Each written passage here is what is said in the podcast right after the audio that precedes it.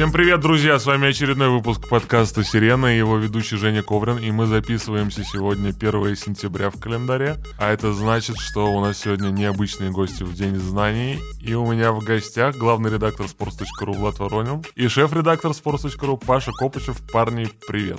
Привет. Э, твоя подводка как будто к чему-то нас обязывает. К знаниям. Вообще, честно говоря, я ну, непривычно видеть э, Женю в роли ведущего. Для меня это человек э, гуру отдела продаж, человек, который всегда с какой-то широченной улыбкой разгуливает по офису, а здесь он сидит перед микрофоном, задает вопросы, занимается вообще нашим делом. Жень, как ты вообще посмел это делать? А, посмел, и я, собственно, учусь задавать вопросы. Поэтому я начну, наверное. Слушайте, мне хочется начать вообще, ну, как бы с некоторого Э, с некоторого, соответственно, базиса. Вот я захожу на главную спорца и вижу там какой-то материал в ленте. Расскажите, что вообще стоит за его созданием, как устроено создание материала на спорте, и, собственно, с чем связано как бы то, что я вижу там именно этот текст. Сейчас ощущение, что я буду про какую-то фабрику рассказывать, где есть цех такой, цех такой. Потому что когда в голове сложил цепочку, ощущение, что э, реально на фабрике работаем. На самом деле все просто и, наверное, так, как многие себе представляют. Раз в неделю редакция собирается на планерку, у нас есть повестка, а, какие темы мы обсуждаем, и всегда можно мимо нее еще предложить идеи. А, собираем идей, наверное, 50, 60, 70, и отсеиваем просто, что подходит, что не подходит. А сколько Дальше... из них остается? Скажи сразу, 50 идей придумали, до конца дошло? Ну, хорошо, если 20, потому что мы же придумываем каждую неделю, еще есть э, события, на которые мы так или иначе реагируем в течение недели, и поэтому вот из такого долгосрочного доезжает, конечно, до публикации не все. Я э, недавно подумал, что будет, если мы прекратим проводить планерки просто на год, сможем ли мы вообще существовать. В целом запаса тем, наверное, хватит на года два, если даже ничего нового не накидывать и просто вот реагировать на повестку и то, то, то что уже накидано, разбирать, потому что завалы иногда просто гигабайтами уже исчисляются, столько всего накидано. У каждого автора есть огромный склад идей долгосрочных, краткосрочных, среднесрочных. Вот, а, когда накинули идею, у каждого автора есть профиль, кто-то хорош в интервью, кто-то хорош в очерках, репортажах, кто-то а, хорош там в исследованиях, в расследованиях, и уже просто по теме понятно, что вот эта история для Дениса Пузырева, эта история для Дениса Романцова, а вот это Саша Головин пойдет и снова с кем-нибудь э, запишет шестичасовое интервью. А, дальше просто редактор уже работает с текстом, текст вычитывается нещадно, в каждом тексте есть множество правок, у нас не бывает а, текстов без а, кучи вот этого красного цвета в Google документах. И дальше уже просто текст выпускается, готовится графика, фотографии. Примерно вот такой процесс за этим стоит. Но если мы говорим не про реакцию на события, да, короткий какой-то текст, а вот долгосрочное интервью, репортаж, а, исследование, расследование, ну, за этим минимум я так оцениваю, три дня работы, если это какая-то не очень сложная история. А в случае там интервью, скорее, неделя хорошей плотной работы, потому что надо подготовиться к разговору, нужно расшифровать его, нужно заверить, нужно красиво оформить.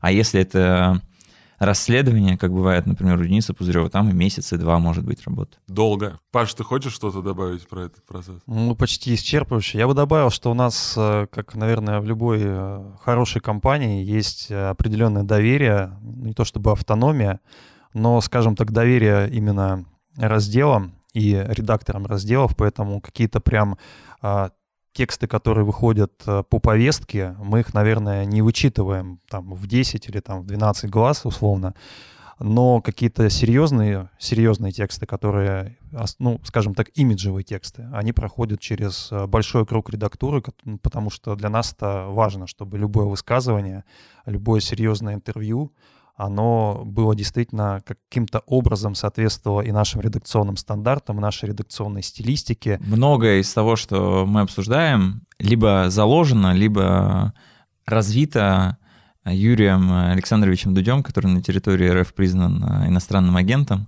Важная сноска. Он, прежде чем написать текст, например, мог опросить человек 20, что ты на эту тему думаешь, как вот смотришь, чтобы просто уже соизмерить, э, как разные люди реагируют на ту или иную мысль, почитать комментарии в интернете на эту тему. А дальше, когда он текст, например, колонку написал, он ее показывал минимум трем людям, ну, просто чтобы они почитали, сказали, что так, что не так. И ну, вот такой подход, он в целом ко всем важным текстам, он сохранен. А, если автор будет в вакууме сам творить и никому ничего не показывать, получится а, полная ерунда. Ну, то есть текст один может получиться качественный, второй может получиться качественный, но где-то он все равно собьется, потому что не учтет такой ракурс или другой ракурс, не будет подготовлен к тому, что человек при чтении подумает, а вот как же эта история? Ну, можно забыть, можно не заметить что-то.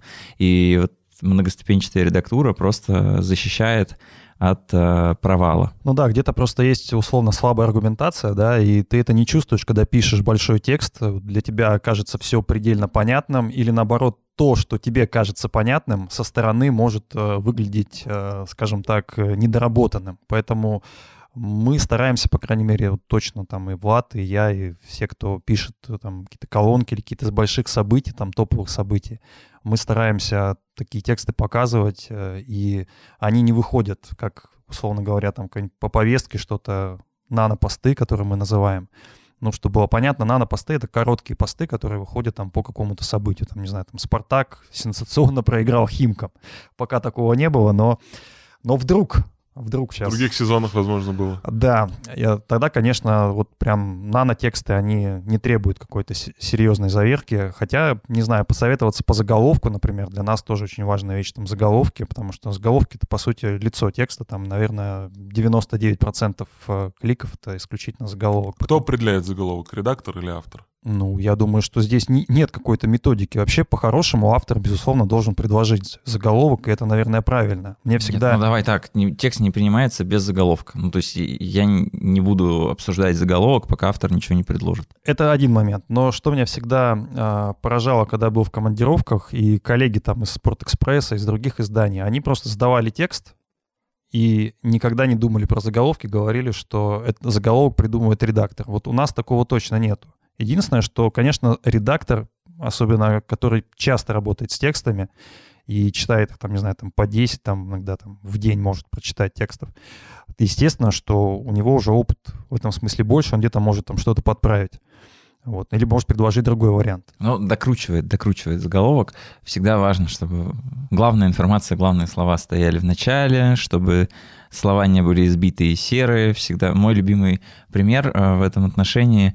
Э, есть такой старый учебник по интернет-журналистике э, Александра Амзина, и он там писал, что можно написать заголовок, что купюра такого-то номинала стала рыжей, это одно дело. А можно написать, что такая-то купюра порыжела. И вот слово порыжела, оно сразу твое внимание зацепит, и мы вот такие случаи очень любим. Ну и картинка. А зацепит, но как бы с чем связано, что там оно там цепляет? Оно необычное. И ты сразу, оп, живинка появляется. А не боишься, что это просто какой-то такой там, не знаю, там новояз и какая-то шариковщина, и что это... Ничего себе, так это русский язык так устроен. Порыжело — это чистейшее рус- русское слово. А, вот Паша еще сказал 99%, не согласен, мне кажется, 50 еще картинка очень важна. Да. Над картинкой, вот даже если вот финализировать, ты спросил про цикл, заканчивая это описание нашей фабрики, а, есть планерка, есть автор, есть редактор, есть фоторедактор, от которого очень много зависит, потому что картинка должна быть живой, потому что там должен быть крупный план, и либо если чего-то не хватает, должна быть графика, можно сделать коллаж, а плюс дизайнерское оформление, это тоже очень-очень важно. Кстати, коллажи — это одно из ну, таких как ты бы сказал, новояз, но это новая такая, ну не то чтобы изобретение, понятно, что это, в общем-то, было и в зарубежных изданиях, и мы тоже пользовались. Но сейчас у нас гораздо больше коллажей, иногда они мне прям безумно нравятся.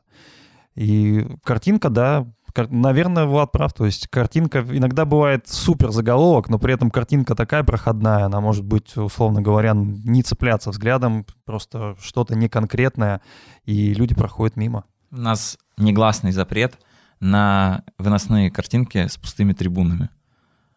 Потому что когда ты видишь пустые кресла, тебе не хочется кликать, это не ярко, это не интересно. Но, а, к сожалению, российские стадионы в последнее время а, нам поставляют все больше таких картинок, поэтому в какой-то момент у нас просто не останется выбора, видимо.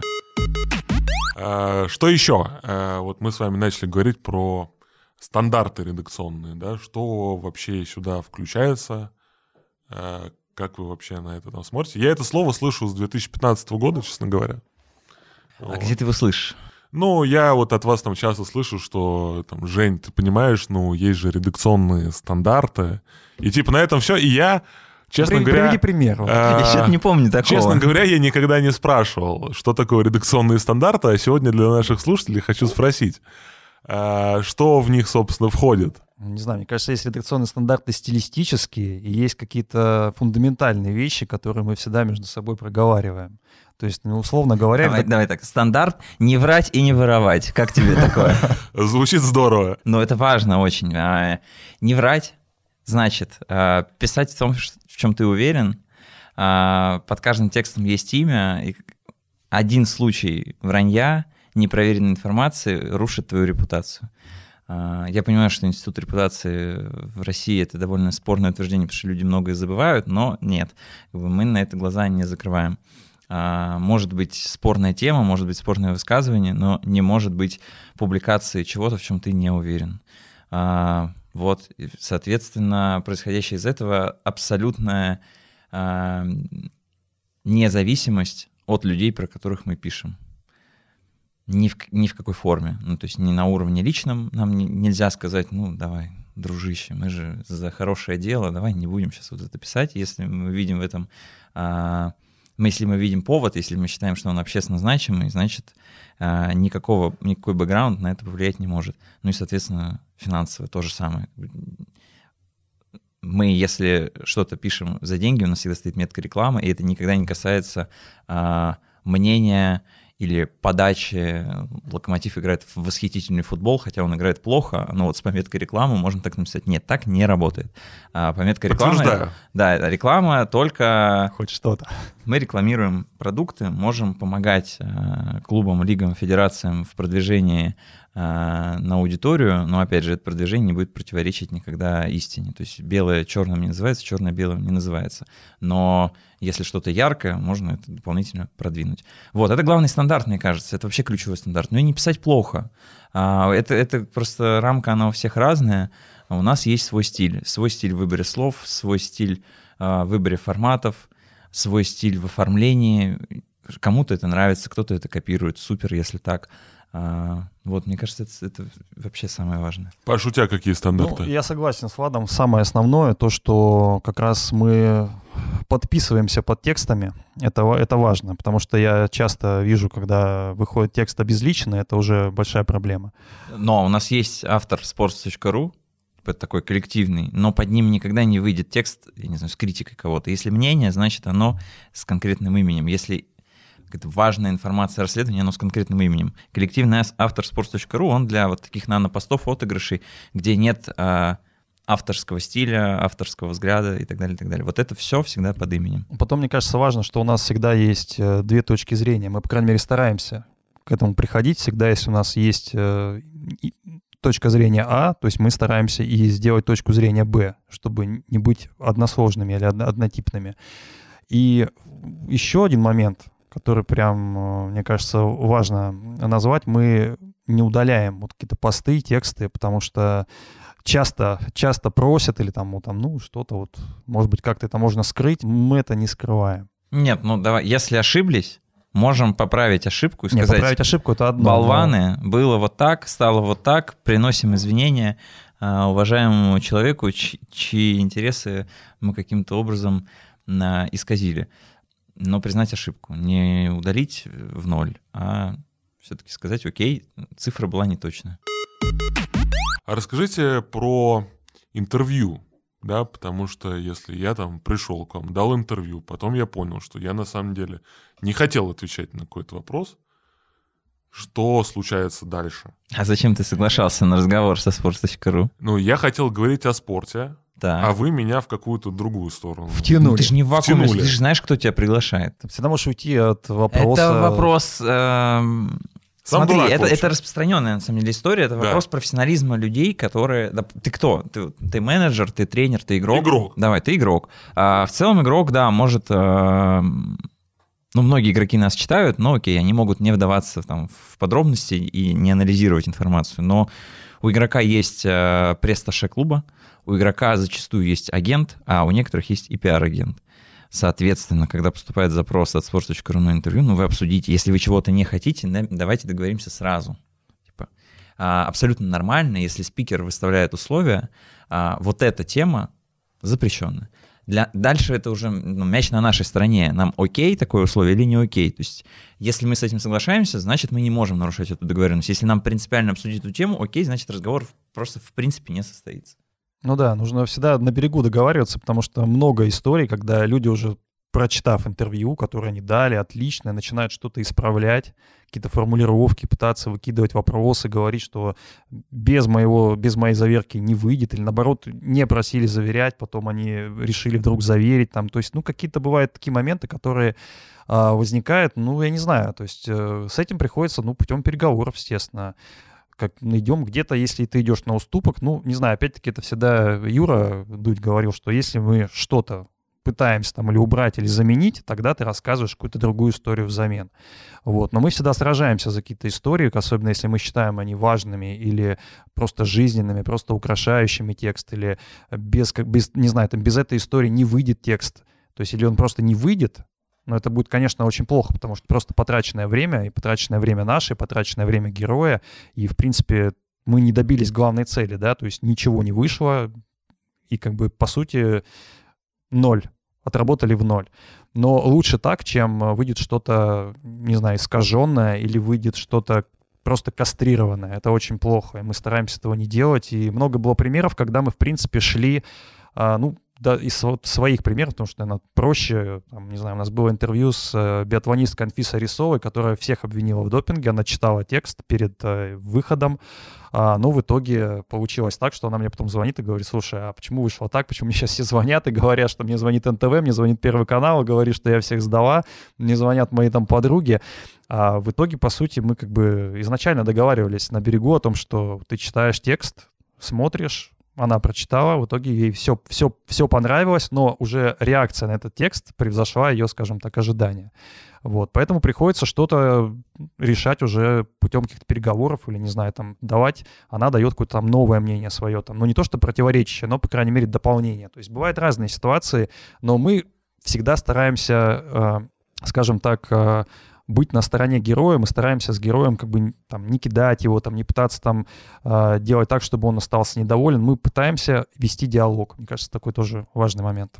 Ну, еще важный момент, что со всеми можно вести переговоры, даже с очень сложными спикерами, которые звонят и говорят фактически удоли. А, с ними можно договориться, потому что они не понимают, с кем они на самом деле разговаривают. А, что я имею в виду? Не в смысле, что мы там чем-то угрожаем, совершенно нет. Просто люди не отдают себе отчет, что вообще-то журналист, он не обслуживающий персонал, а это тоже там самостоятельная единица, которая не хочется говорить, чего-то стоит, ну, в смысле, что это человек, который тратит время на работу, у которого есть э, эта работа, и который вообще-то в том числе трудится в интересах спикера, потому что э, ответ даже на сложный вопрос, он может сработать в плюс скорее спикеру, чем э, задающему этот вопрос неудобный. А, много было случаев, когда человек просто не, не, не думал, что на это уходит очень много времени. У меня был случай, когда Э, топ-менеджер российского футбола говорил, что давай вот, вот эту вот часть мы уберем, а эта часть там 20% разговора. Я говорю, а как? Я потратил время, чтобы подготовиться к вопросам. Я разговаривал с разными людьми, чтобы добыть информацию. Я поговорил с вами, в корректной форме задал вопросы. Вы знали, что перед вами сидит журналист, мы разговариваем под запись. Ну, тут уже можно разные, с разными людьми по-разному. Вообще-то закон на нашей стороне. Если человек знал, что мы записываем интервью для публикации, если он знал, что перед ним журналист, если он знал, что включена запись, дальше можно уже не торговаться. Ну, тут уже вопрос, вы, вы встретились один раз, и вы торгуетесь как вот так ультимативно, либо вы там поддерживаете контакты, ведете переговоры. Ну, мы на стороне переговоров всегда довольно прилично себя ведем. И вот я объясняю человеку, я потратил время, поговорил, расшифровал своими руками это, потому что нужно понимать, что минута записи — это допустим, 3-4 минуты на самом деле расшифровки, потому что нужно привести все в человеческий вид, чтобы это читалось хорошо. Я говорю, ну, представляете, это очень много времени я потратил, вы мне сейчас говорите, я просто срежу 20% моей работы. Я говорю, это неуважение к моей работе, я же не говорю вам, а, как вам работать, я задаю вопрос. Ну все, он когда понял, сколько времени ушло, он такой, ладно, ладно. Ну, с кем-то другие уловки есть. Мы не будем да, в деталях вообще рассказывать, но с некоторыми мы идем на сознательные. Ты говорил так проникновенно, а потом сказал уловка и манипуляция, что я думаю... Есть. Это... Нет, там была не манипуляция, но есть сознательные манипуляции, когда ты что-то делаешь, ты знаешь, что что-то... А, ты знаешь, на что будет напирать спикер, делаешь что-то сознательно, чтобы защитить какие-то другие вещи, которые... А, он скажет, вот это, например, надо удалить. И ты такой, а, не хотелось бы, ну, разыгрываешь сценку, а на самом деле для тебя другая часть важнее. Такие тоже вещи могут быть. Ну и многие... Вы сдадите все секреты нашим слушателям, среди которых, да, возможно, ваши будущие гости. Слушай, ну секретов на самом деле каких-то прям универсальных, я думаю, сейчас нету. Другое дело, что многие действительно хотят повлиять. Повлиять на текст, повлиять на заголовок. У нас есть четкое правило, что заголовки — это прерогатива редакции. То есть не может быть такого, что э, человек, который дал нам интервью, он выбирает заголовок. То есть он там указывает, какая ему цитата должна быть в заголовке. То есть это абсолютно редакционный момент. И мне кажется, это тоже такой важный, как ты говоришь, стандарт, который нужно проговорить. Очень важно, да, что мы всегда договариваем, обсуждаем правила игры. А, есть спикеры, с которыми очень сложно, и ты понимаешь, что на этапе согласования будет безумно сложно. И тогда мы прям детально, письменно в чате, в окошко прописываем правила игры. Мы делаем так, я присылаю вам это, на выходе мы делаем так, не искажаем смысл. Вот важный еще элемент редакционного стандарта. Никто не имеет права в интервью переписать смысл. То есть, например, э, я тебе что-то ответил, мне не понравилось, я говорю, давай мы с тобой сейчас зайдем заново Я хотел спросить, комнату. то есть, если я был, не знаю, я вот как бы там к вам пришел на интервью в плохом настроении, что-то там сказал, а потом на следующий день я понял, что был неправ, не поменяю уже свой ответ. Ну, тут зависит от э, кучи факторов.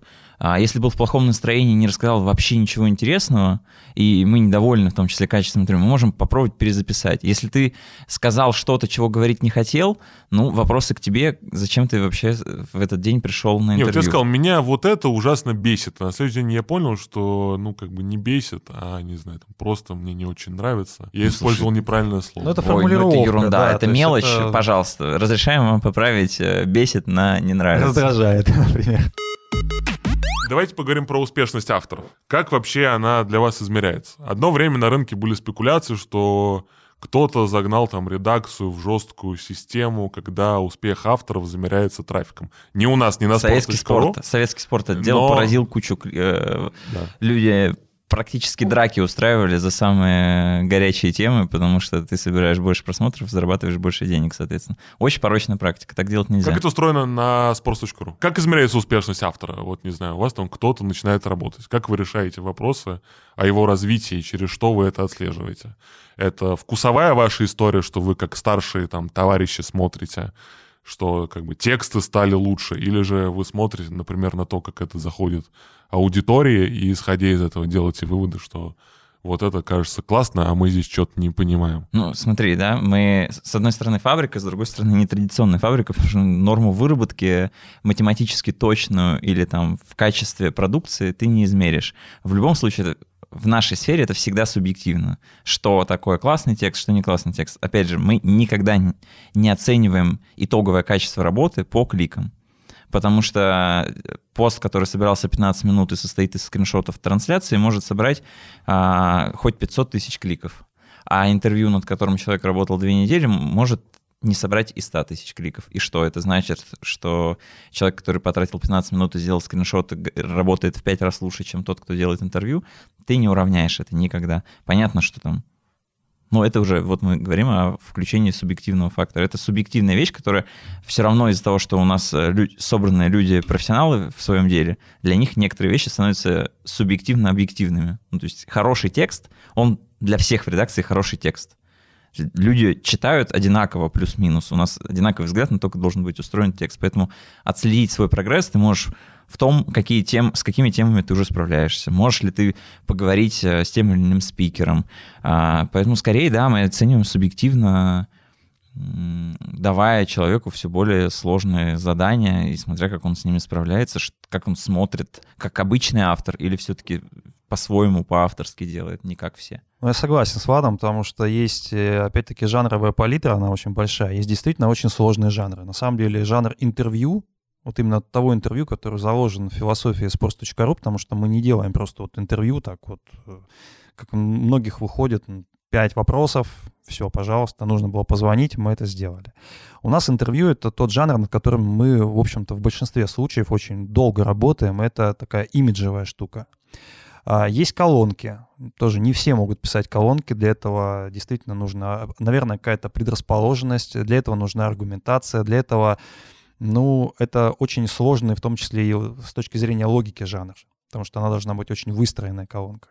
Есть репортажи, которые тоже, кажется, писать э, на самом деле просто, но хороший репортаж, особенно там, не знаю, с больших событий, тоже всегда написать крайне сложно, потому что а, нужен определенный опыт опыт в плане собирания деталей, опыт в плане выстраивания текста и так называемая работа в поле. Работа в поле — это тоже не всем она дана. Есть у нас, конечно, универсальные авторы, которые умеют и то, и то, и то, но это фактически тоже такая редкость.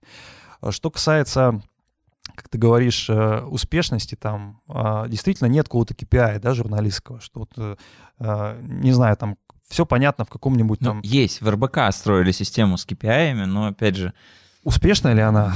Нет. Не знаю. То есть э, я вот сейчас читаю книгу, которую, ну, не могу сказать, что она какая-то супер выдающаяся, но в ней есть э, ряд моментов, которые мне нравятся. Это книга SEO Netflix Рида Хастингса. А, и там есть несколько таких э, хороших, скажем так, определений, да, которые подходят в том числе и для нашей редакции, мне кажется, когда а, ты подбираешь называется концентрация талантов. Вот есть концентрация талантов определенных э, в редакции, и ты понимаешь, что ниже какого-то определенного уровня эти люди не опустятся в плане текстов, там, качества текстов, э, выбора тем и так далее. И это, наверное, э, помогает держать какой-то определенный высокий уровень, определенную планку, и она, думаю, у нас, в принципе, в среднем довольно, довольно высокая. Ну а если опустится, то получат по голове от нас Пашей всегда это не проблема. Ну, на самом деле, да, мы часто, вот даже сейчас, когда мы шли на подкаст, мы обсуждали один текст, который нам кажется, прямо скажем, слабым и недостойным того, чтобы а, быть в нашей стилистике, в нашем, на нашем сайте, тем более это текст на важную тему. И мы считаем, что текст нужно писать иначе, и мы это обязательно разберем, разберем и с редактором, разберем и с автором. Э, это такой очень э, многогранный процесс, то есть э, мы думаем о качестве материалов постоянно. Иногда, да, мы смотрим уже над тем текстом, который вышел, потому что так, так происходит, слишком большой поток. Наша главная страница, она фактически не умещает весь тот контент, который мы способны делать, можем делать. На sports.ru выходит тысяча постов в месяц. Ну и фактически невозможно все тысячи постов прочитать. То есть мы, естественно, мы стараемся читать как можно больше текстов, ну, естественно, потребляем главные тексты, это безусловно. То есть главные тексты в разделах, которые там, или на какие-то мега главные события, если условно это старт сезона в хоккее, мы читаем очень много хоккея. Если это финиш сезона в Формуле 1, то мы, естественно, готовимся к нему заранее и делаем так, чтобы был какой-то классный отыгрыш, но это, в принципе, уже немножко... Я забежал куда-то в другую немножко плоскость, и, может быть, ты даже об этом спросишь. Шаг в сторону э, сделаем и обсудим с вами, какой спорт сейчас самый-самый популярный на sports.ru кто второй и кто третий? Это, мне кажется, все очень просто, на самом деле. Ну, всегда был и есть э, футбол, это номер один. Спорт, э, который с огромным отрывом э, лидирует от всех остальных. То есть это и в летний, и в зимний сезон. Тут, мне кажется, ни, ни в одном спортивном медиа России не может быть иначе. Я в этом прям уверен. Что касается спорта номер два, то у нас э, так получилось в последние годы, что этим спортом стало фигурное катание и в плане читаемости, и в плане, опять-таки, концентрации комментариев, количества комментариев. У нас есть определенная, скажем так, э, комьюнити, которая э, генерирует э, очень много и контента, и комментариев, и, в принципе, наверное, возможно, кто-то его назовет токсичным, кто-то его назовет вовлеченным, кто-то его назовет излишне эмоциональным, но фактически так оно и есть. А, есть э, зимой, понятно, что хоккей и биатлон, они тоже конкурируют за там, вид спорта там, номер 2-3, а, ну а в целом в целом, если ты хочешь такую иерархию трех э, видов, то оно будет примерно У нас так. сезонное. Футбол всегда первый, фигурное катание полгода, второе, полгода, третье, четвертое. Ну, скорее, третье сейчас.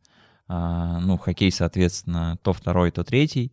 А, ну и третье место, смотря что мы включаем в широкое понятие, у нас есть э, название Олимпик внутреннее. Это олимпийские виды, в которые входят там и лыжи, и мы можем приплюсовать в целом туда и биатлон, наверное. Вот если мы все это суммируем, то, наверное, это покрупнее, чем хоккей. В таком случае хоккей четвертый. Это фигурное катание отдельно второе, Олимпик третий и хоккей четвертый. А Но опять же, это может внутри... Есть? А?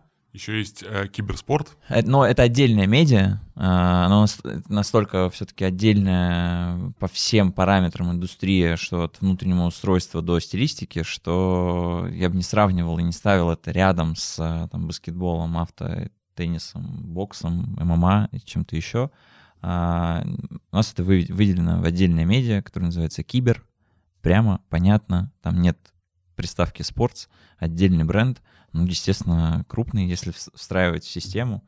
Ну, Жень, ты на какое место ты примерно поставил? Кибер, ну, наверное, на третье. Ну вот, я сказал бы, что скорее четвертое. По, по цифрам, которые я вижу, это четвертое, с хоккеем рядом. Цифры одинаковые. Зависит от э, сезона. Ну да, потому ну что давай, иногда да, в кибере хоккей, высокий. Хоккей, когда а второй, когда третий, когда четвертый. Ну да, кибер вот на параметрах э, хоккея существует, да. Паша, ты хотел?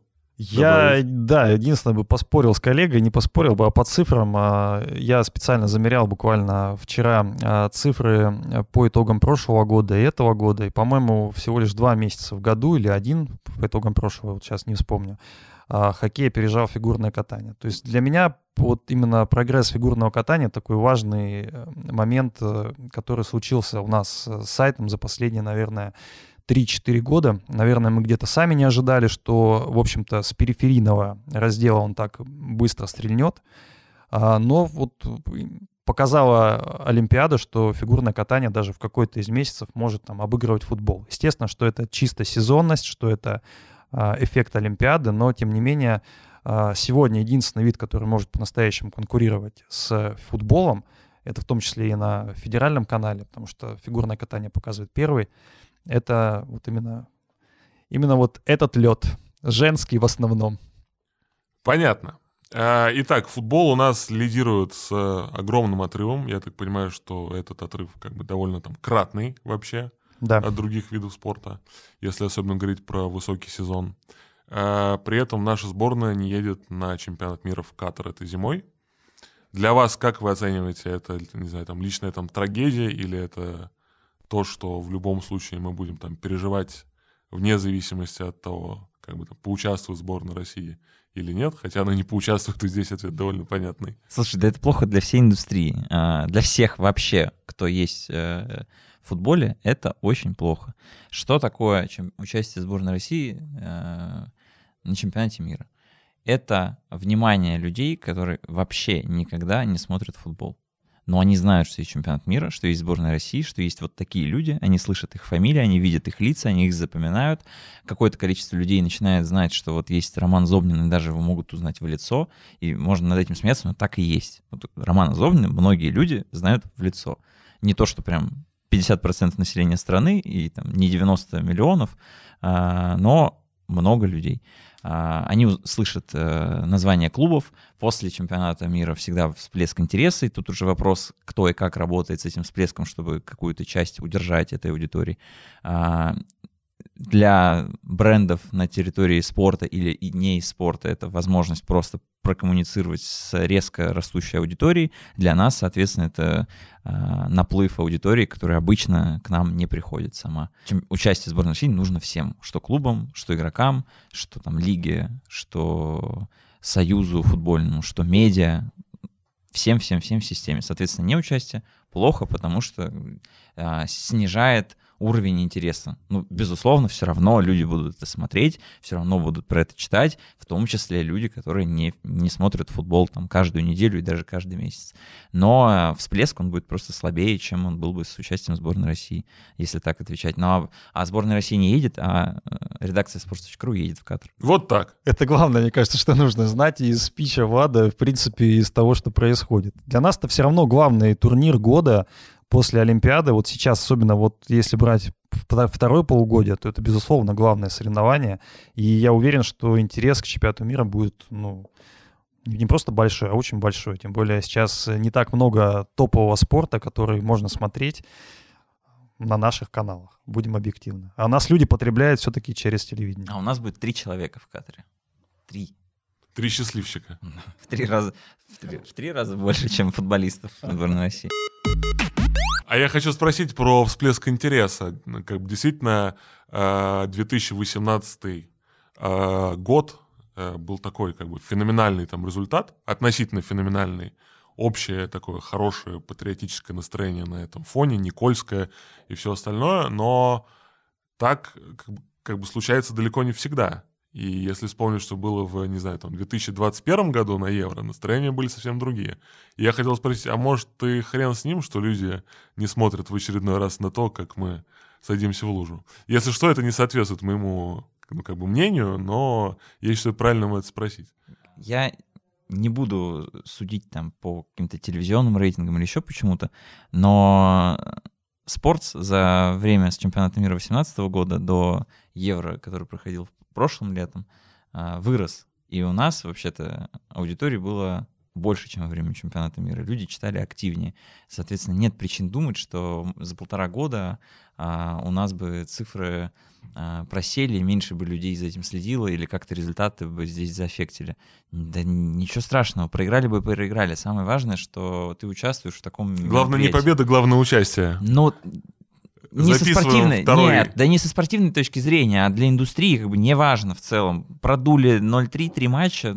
Не врать и не воровать, и фиксируем, да, не победа, а участие. Ну окей, можно так упростить, но а, между неучастием и оглушительным а, поражением я выбираю оглушительное поражение, потому что лучше уж увидеть свой уровень и там, получить по голове и подумать... Мы вынесем это в заголовок по вашему редакционному стандарту. Что лучше один раз... Главное не победа, главное участие. Лучше Владислав раз... Воронин, а сборная России Лучше один раз 0,5, чем пять раз по 0,1. Еще дарю такое. Хорошо.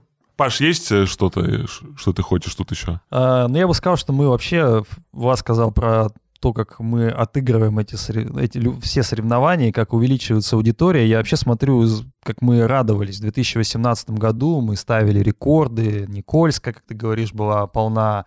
И было ощущение, что мы достигли какого-то супер потолка, да, что такого не будет там, ну, в ближайшее время. Там, да. Потом случился 2021 э, год, когда были Евро и Олимпиада, и результаты которые мы показали там, они были еще выше. Потом случилась Олимпиада 2022 года в Пекине, где мы тоже побили рекорды. 13 раз били все возможные рекорды, которые существуют на sports.ru. Аудиторные, по просмотрам, по сессиям, по всему. 13 раз за Олимпиаду. И понятно, я не знаю, может быть, такого не будет на чемпионате мира без России, но я просто убежден, что цифры, которые будут в 2022 году зимой, они будут точно выше, чем в 2018 и, возможно, даже в 2021 году, когда Россия участвовала. Просто потому, что это большой турнир и интерес к нему. Ну... Да он будет топовый. Это первый чемпионат мира, проходящий по ходу сезона. Там будут не уставшие игроки, а, будет фантастика. меньше травмированных игроков, они на пике формы, а, хорошая температура, и вообще как бы, Катар очень маленькая страна, это, это, я допускаю, что это будет лучший Но очень мира гостеприимная. По, по атмосфере, не в смысле, что там, вот я не буду в лоб сравнивать Россию и Катар, но в России невозможно была ситуация, когда болельщики всех сборных в одном месте, а в Катаре от крайнего стадиона до крайнего стадиона 54 минуты на вагоне метро. Это просто как бы одна ветка. Это как Олимпиада в Сочи. И это самые дальние стадионы друг от друга. Там посередине, посередине есть вообще-то еще. Слушай, ну еще самое интересное, мне кажется, почему я верю вот в эту зиму и вообще считаю, что это будет определенный вызов а, для всех спортивных журналистов, и не только интернет, но и телек, это как вместить, как объять необъятное. Потому что ведь кроме футбола, который впервые пройдет чемпионат мира зимой, а, будет соревнование зимние, которые мы тоже всегда у нас на топе. Это и фигурное катание, и биатлон, и хоккей. И все это надо на этой главной странице уместить. Гран-при России будет проходить. Значит, все лучшие фигуристки Я мира знаю, в одном месте. В Казань, Сочи, Самара, Москва. Постоянно ездят. Аудитория большая. На втором месте раздел. И к рекламодателям обращаюсь. Вообще-то очень активная аудитория. А, ты делаешь это за меня, спасибо. Да, очень интересно. Если ты плохо Событий много, историй много, внимания просто невероятно много, целый океан. Так что я рекомендую присмотреться. Это вот осень, зима будет горячая до невозможности. На главной странице вместить. Ты сказал, на самом деле, такую интересную вещь. Я все-таки спрошу тебя. Я захожу и вот вижу там главную страницу спорца, и в ней есть некоторые вещи, которые не являются спортивным контентом, например, там прямая линия с гастроэнтерологом. Ну, ты, кстати... Или сталкеровский тизер. Ничего себе, а какие что, темы. А, что, давай. что это вообще как бы делает на спорте? Не Откуда стесняйся. Это? Есть был еще один текст, который ты, наверное, хотел поинтереснее, чем про гастроэнтеролога даже. Какой? Инъекции Криштиану Роналду пенис. Что это делать? Ну, ты, наверное, это Нет, ну здесь все-таки для меня довольно очевидно, что есть э, Пенис и Роналду тебя не смущает, а гастроэнтеролог тебя смущает. Слушай, да все очень предельно просто. А, один из принципов sports.ru мы не зациклены на том, что происходит на, только на поле, на корте, на паркете, на льду и в октагоне, на ринге. Да, короче, мы не считаем голы, очки, секунды. Не, мы считаем, давай, мы считаем. А то сейчас можно... Но не только считаем. Чудеса монтажа от Жени Ковриной, получится, что мы вообще забили на все. Нет. А, это очень важно, это составляет, там, наверное, 85% всего нашего контента, то, что про спорт. Но вообще-то это, э, спорт этим не ограничен. Понятно, что давай, есть сторителлинг про то, что это за люди работают, как они работают, менеджерские, трен, тренерские, э, все процессы мы рассказываем. Это же тоже часть э, контента. При этом спорт — это в том числе здоровый образ жизни, и в том числе как бы, вопросы питания очень важны для человека, который любительски занимается спортом.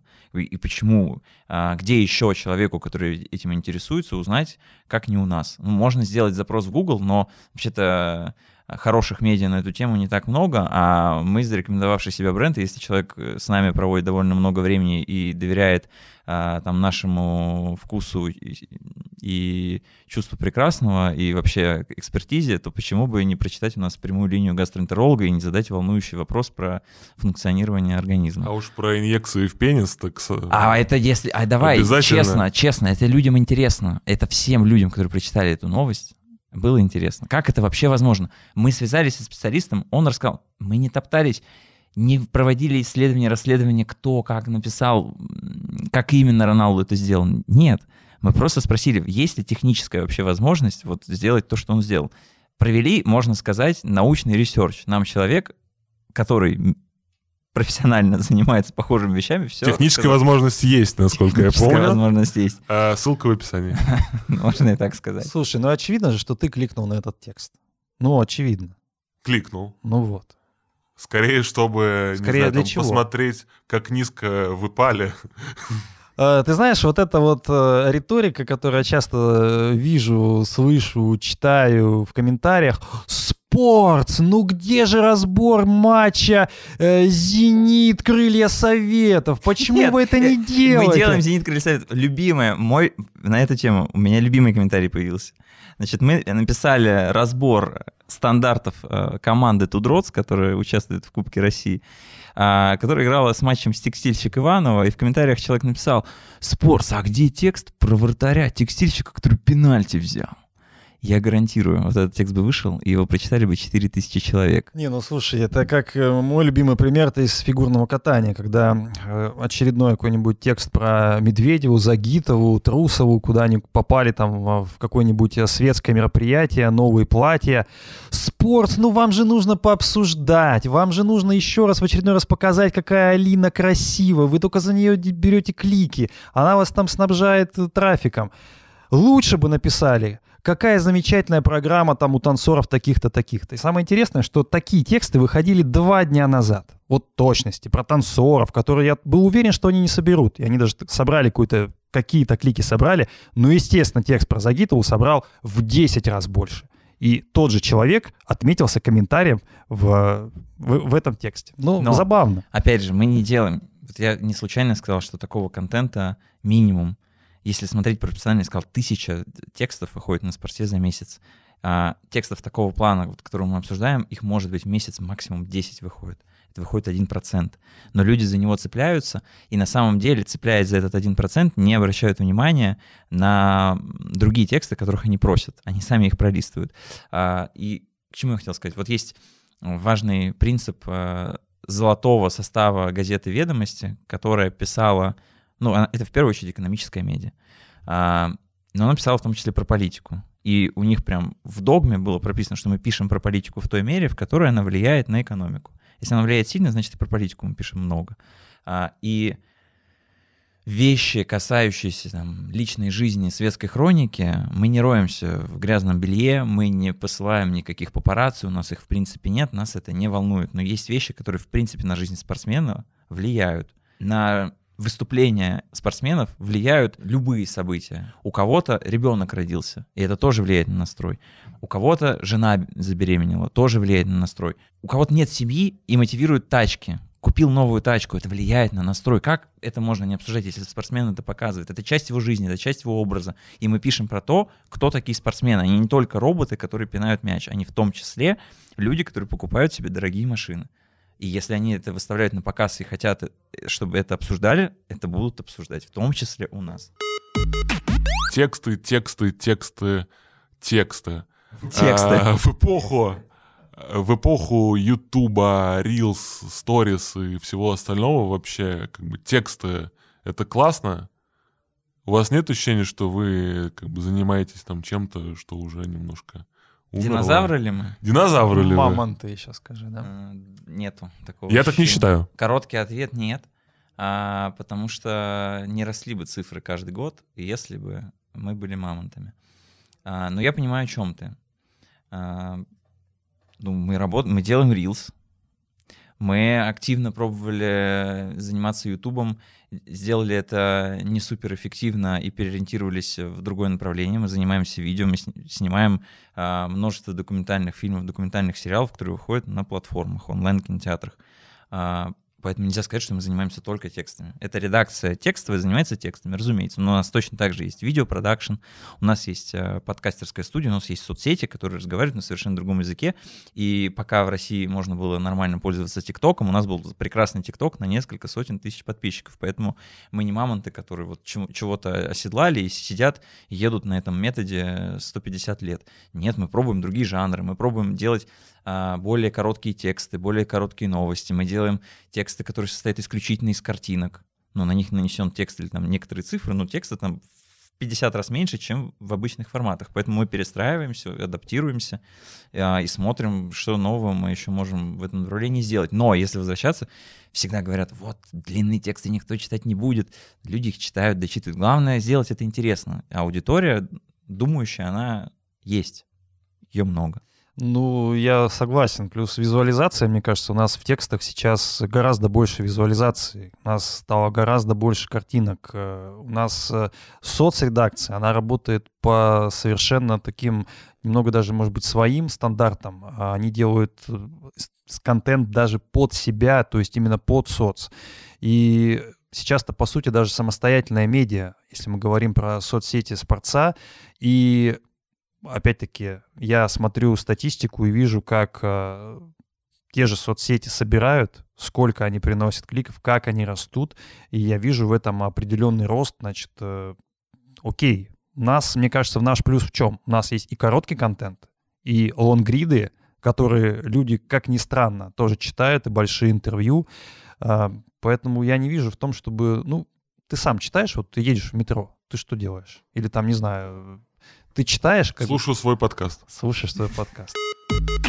Вопрос этого сезона подкаст «Сирена» про медиафутбол. А у нас уже звучала эта тема в нашем разговоре, пусть и вскользь. Я не могу не спросить, как вам это явление и что вы думаете по этому поводу.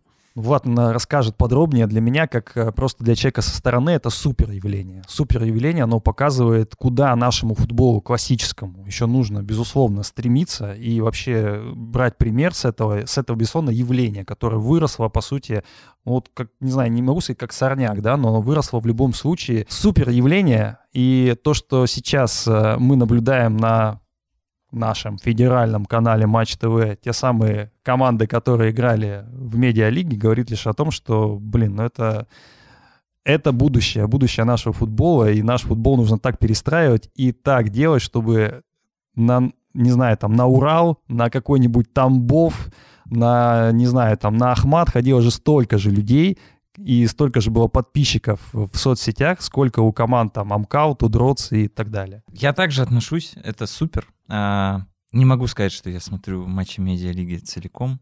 Нет ни одного такого матча. И, наверное, чтобы пристально смотрел, и 45 минут не наберется. Я отношусь к этому как к фабрике развлекательного контента, где, возможно, многие вещи, происходящие за полем, интереснее, чем то, что происходит на поле. Но это просто показывает то, насколько отстала от жизни наша профессиональная спортивная среда футбольная, насколько они в своем вакууме закрылись и вот на, на полном серьезе относятся к тому, что они делают, а, как должны обсуждаться матчи, насколько они там серьезно рассказывают. Мы анализировали соперника, мы вот очень серьезно подошли к вопросу. Так никто не разговаривает в серьезном мире уже в 22 году. Люди, которым 25 лет, так не разговаривают. Ну, пора просто перестроиться всем людям, которые воспитывают игроков в академиях, э, лиги, федерации, клубам, всем. Это просто сигнал, ребята, вот, вот просто сирена воет, это в том числе, что Твой вы, подкаст воет. Вы работали не так, вы проморгали многие вещи, вы просто стилистику не чувствуете.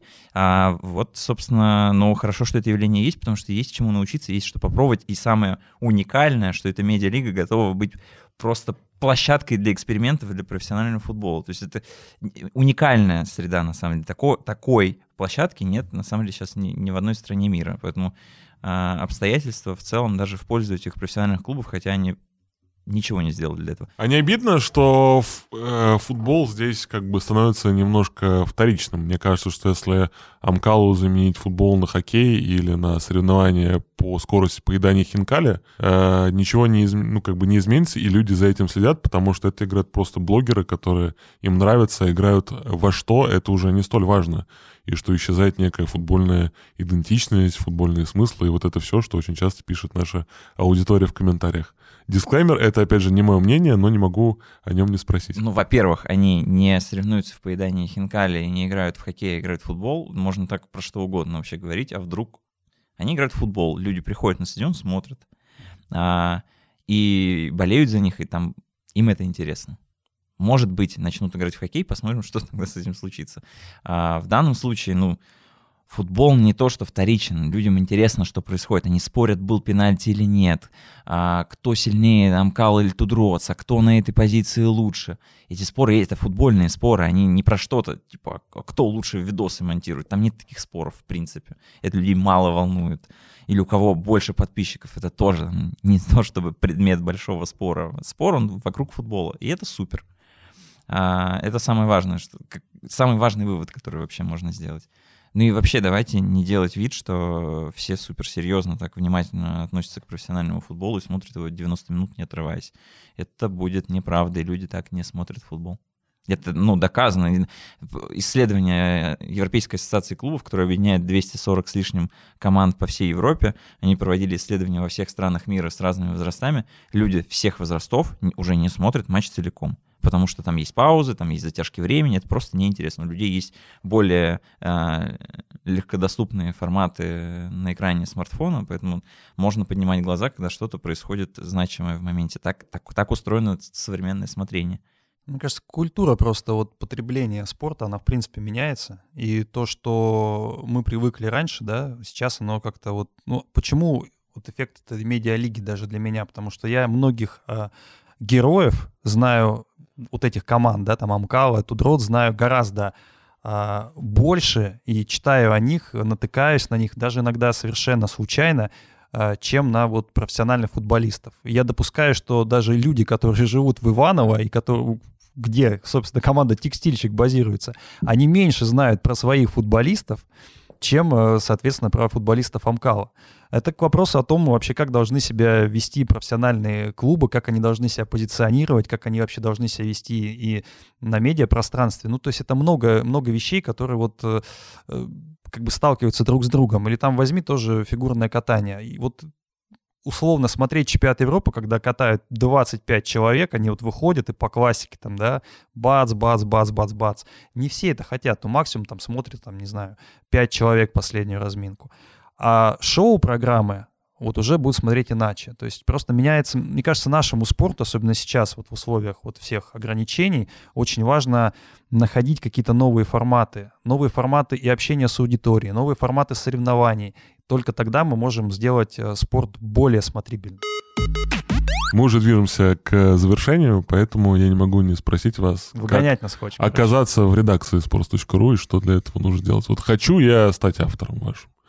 Хочу писать ярко про итальянский футбол. А, Что мне нужно для этого сейчас сделать? Супер.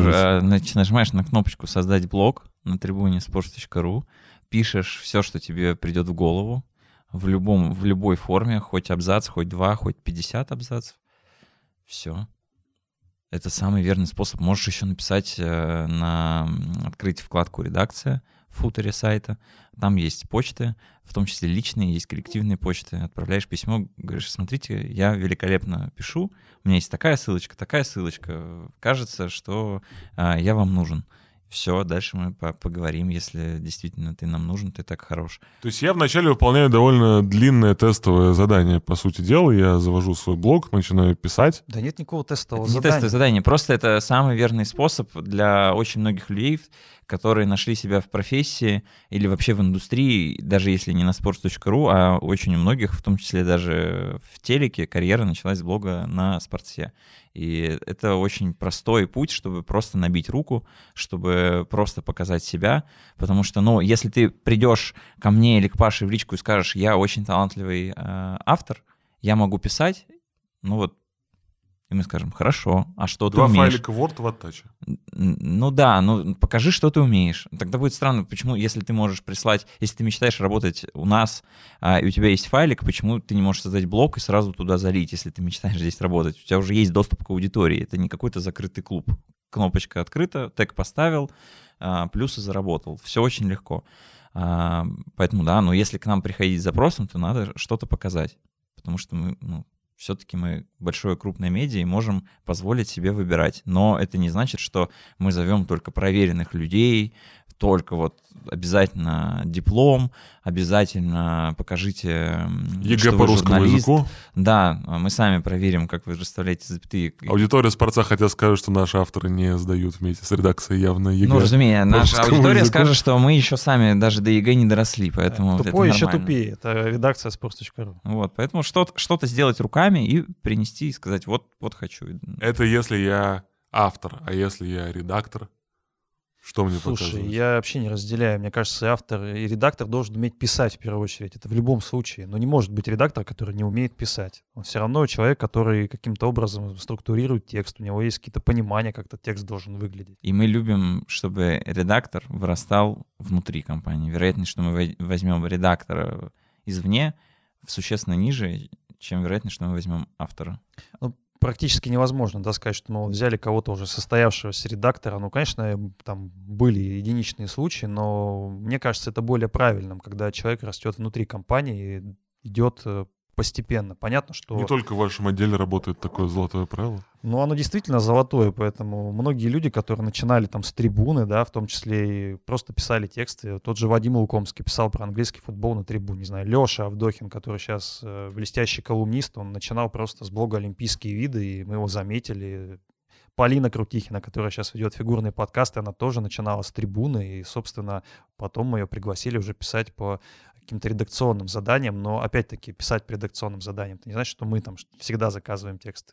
Возможно, тему предложит и автор, то есть полный набор свободы. Вадим Кораблев, который у нас сейчас вычитывает огромный объем текстов, тоже начинал на трибуне. Который Саша делает Дорский интервью. вообще, Саша Дорский, который вообще делает интервью со всеми тренерами и пишет про российский футбол детализированно, начинал с блога на sports.ru во время обучения уголовному праву на юридическом факультете Санкт-Петербургского университета. А, поэтому писать могут все. Писал он вначале очень плохо, но умно. Собственно, можно не уметь... У э, нас есть еще одна фактура для заголовка этого подкаста. здесь не- Дорский писал плохо, но умно. Это правда. Он писал как юрист. Но если у человека есть э, мысли и аргументы, то не страшно, если он пишет э, так, как будто сейчас дает работу по уголовному праву. Можно переучить. Собственно, Саша пример. Он сейчас не пишет как юрист, он пишет как нормальный человек. Сейчас тебе сейчас скажут, Господи. юристы Третья вещь в заголовок сейчас у нас залетает, и я уже Извините, честно пожалуйста, э, юрист, я имел в виду, что там зачастую очень сложные формулировки, они важны, точность важна, потому что потом, если что-то не так. Я все понимаю, но воспринимать информацию про- проще по-другому. А мне еще, конечно, надо Женю э, взять нам редактор, дежурным редактором дня, чтобы он выбирал заголовки хотя бы целую Вы- там, вы мне- смену. Смену дали. Понедельник, вы же сказали, на 9 утра. А еще обещали отправить меня на интервью с Иваном Игнатьевым, но тоже не отправили. А он вон сколько голов забил. Очень не хочет интервью давать просто. Ладно, друзья, а у нас наша традиционная рубрика «Блиц». И условия его очень простые. Я задаю вопросы, вы отвечаете быстро. Надеюсь, не будет последнего вопроса Путин или Байден. Мимо от Ивана или девушка дня? Будет вопрос, с которого я начну. А как выбирать-то? Ну, давай мимо от Ивана, это прям вообще легендарно и уникально. Или девушка дня? Или девушка дня? Девушка дня. Ну, просто потому что девушка дня я всегда смотрю и вообще прекрасная. Где эти рубрики сейчас? Живут своей жизнью. Бл- от Ивана блогеры. живут? Блогеры нет, а, мемы от Ивана, мемы от Ивана, конечно, нет. А, а девушка дня живет в, в пользовательских э, блогах. Люди сами собирают, им очень хочется, очень нравится. Есть несколько блогов, которые этим занимаются. Еще один способ стать автором sports.ru, видимо. Ну, например. Это, кстати, уникально, как работает э, память у людей. А, Рубрики «Девушка дня» на главной странице нет уже, наверное, почти лет 10. Я сознательно выкопал то, что было Да, в моей а молодости. люди мне до сих пор припоминают, а, это у вас То, на чем девушка». я рос. При том, что мы давно этого не делаем, а все остальные медиа делают, но припоминают нам, окей, это тоже мы, хорошо. Мы, конечно, делаем что-то про, про девушек, но это обязательно в контексте спорта, в контексте каких-то ситуаций, но так, чтобы мы просто вот ни с того ни с сего взяли, у нас появилась какая-то девушка дня на главной странице, вот такого я, ну, может быть, не 10, но точно лет 7, там, 6 этого нету, и, и, не- было, и пока И не будет. никому не придет, просто типа, вот смотрите, жена футболиста выложила 55 фотографий с пляжа, давайте их все заберем, покажем, и люди... Ну, То есть пользователь те, кому такой, надо, да, они сами это сделают в блогах, мы это не подсвечиваем. А, ваш самый любимый а, каламбур в заголовке. Это запрещено же сейчас? Ну, На Нет, sports.ru. гениальный каламбур доступен. А, я помню, что когда Сергея Юрана уволили из Шинника в 2008 году, на, на sports.ru вышел текст а, латиницей «You run off». Вот. А, По-моему, был... На самом деле, все любимые каламбуры у меня связаны с Денисом Рома- Романцовым. Да. А, очень много репортажей там поры 2010-2013-2014 годов были с каламбурами. А, все не вспомню, но точно был один, с которого я угорал минут 15 просто. Там был репортаж с матча ЦСКА Ростов. И, по-моему, а, игрок Ростова Корнел Салата забил мяч в свои ворота. По-моему, там был автогол. И вышел репортаж а, с заголовком «Лицом к Салате». Окей. А что же была история с э, того же Дениса, по-моему, и Ебо, что-то как-то было там, не помнишь что? Нет, это была история на Евроспорте. Что-то про Марио Балателли вышло с заголовком «ИЕ», обра- ну, как, как будто это обращение к э, Марио Балателли, «ИЕ, запятая, Бало». Вот. Это, это, Это было. Евроспорт. Да, да. Ну, вообще, Евроспорт, мне кажется, этим славился, и их очень сложно превзойти в этом жанре. Паш, есть любимый каламбур? Нет, не вспомню так. Ну, У меня от Дениса много, на самом деле. Но вот прям любимого, наверное, не будет. Ладно, а где Рома Мун? А, в сердечке всех пользователей sports.ru. Правильный ответ. А, самый главный текст в истории sports.ru. Такой серьезный вопрос в этот раз. А, невозможно, невозможно выделить. Это ужасный ответ, но он а, м- максимально правдивен. А, Я как-то собирал 50 главных текстов в истории sports.ru за 10, по-моему, лет. У нас есть книга такая с 50 лучшими текстами. Я вот занимался отбором, ходил просто по сотрудникам, какие тексты вы помните, под- соберите, пожалуйста. Там было 500 кандидатов, мы выбрали 50 лучших, и это было невозможно, 50 было невозможно сл- сложно выбрать. Можно просто рандомно вот в этом списке открыть любую страницу и сказать, вот это претендент на то, чтобы быть лучшим. У каждого автора, у меня вот есть э, любимый текст, у каждого автора э, sports.ru 100%. Поэтому, ну, не- Паша, не а у могу. тебя есть главный текст в истории спорца? Мой главный Да? текст в истории Нет, нет, спорта? вообще, вот какой ты считаешь текст самым великим в нашей истории? За пределами Ромы Муна и вот этого звонка. Пому. Давай, пока Паша думает, я скажу, э, создам искусственные условия, чтобы все-таки как-то конкретно ответить. Наверное, по совокупности э, читаемости, важности для индустрии, потому что есть тексты, которые что-то меняют, да, а, или, по крайней мере, запускают дискуссию. По общественному резонансу за пределами чисто спортивной повестки это интервью Юры с Леонидом Слуцким после Евро 2016 года, в заголовке которого вот была эта история, что после поражения от Уэльса несколько игроков зашли ко мне в номер, и мы все хором сказали «мы говно». А, вот этот сеанс э, самобичевания в этом интервью, наверное, ну, самая, да, резонансная история. Не, ну, я, конечно, могу согласиться, хотя у меня есть более такие любимые интервью того же Юры. Но да, опять же, я интервью говорю, с Рудковской, мне кажется, это гениальное. В 2014 году, когда он пришел к Рудковской, и после того самого схода Плющенко, и заголовок про Ев гений, я всегда говорю мужу, что... Его имя это Ев. Ев гений. Дефис гений. Это было гениально просто. Я помню, что мы этот заголовок придумывали утром, и я, когда это увидел, эту фразу, я все. Я как Рокки побежал на сыр и понял, что все. Это будет, э, это будет лучше. А еще было супер интервью Дениса Романцова с Василием Муткиным. Да, много, слушай, я не знаю. Интервью того же Юры с Игорем Денисовым после его чемпионства. Да, тоже Нам фантастическое. Да миллион текстов, я не знаю, которые там... Те же интервью Губерниева, которые у нас выходят, они тоже, которые делает сам Слава Самбр, тоже большие классные вещи. Но, наверное, самое то, что сказал Влад по поводу Слуцкого и Юры, потому что это был какой-то гига-резонанс, который был и в профессии, и вообще а, после него как-то по-другому, что ли, даже на, и на Слуцкого взглянули, на сборную, и вообще на, не знаю, там, жанр спортивного интервью, он стал, по-моему, максимально доступен. Ну, всем. важно просто, что, возможно, это был первый случай, когда человек не спустя многие годы, а сразу в моменте сказал то, что он чувствует на самом деле, не стал прикрываться вот этими шаблонными фразами, а вот что, какая есть эмоция, ту и выдал. И это на самом деле, ну, реально открыло какое-то новое окно. А так, ну, много еще есть материалов, которые мы не называем, но они вообще-то на многие вещи влияют. Например, Саша Дорский поговорил с Владимиром Федотовым, когда тот был тренером Оренбурга. Это было первое тактическое интервью в истории вообще российских спортивных медиа. И после этого тактические интервью стали давать все тренеры, в том числе тренер сборной. И без этого не было бы такого интервью так, такой, такой тенденции бы не было. Вообще-то один раз благодаря интервью Спорца а, человеку, олимпийскому чемпиону, вернули медаль, которую у него украли.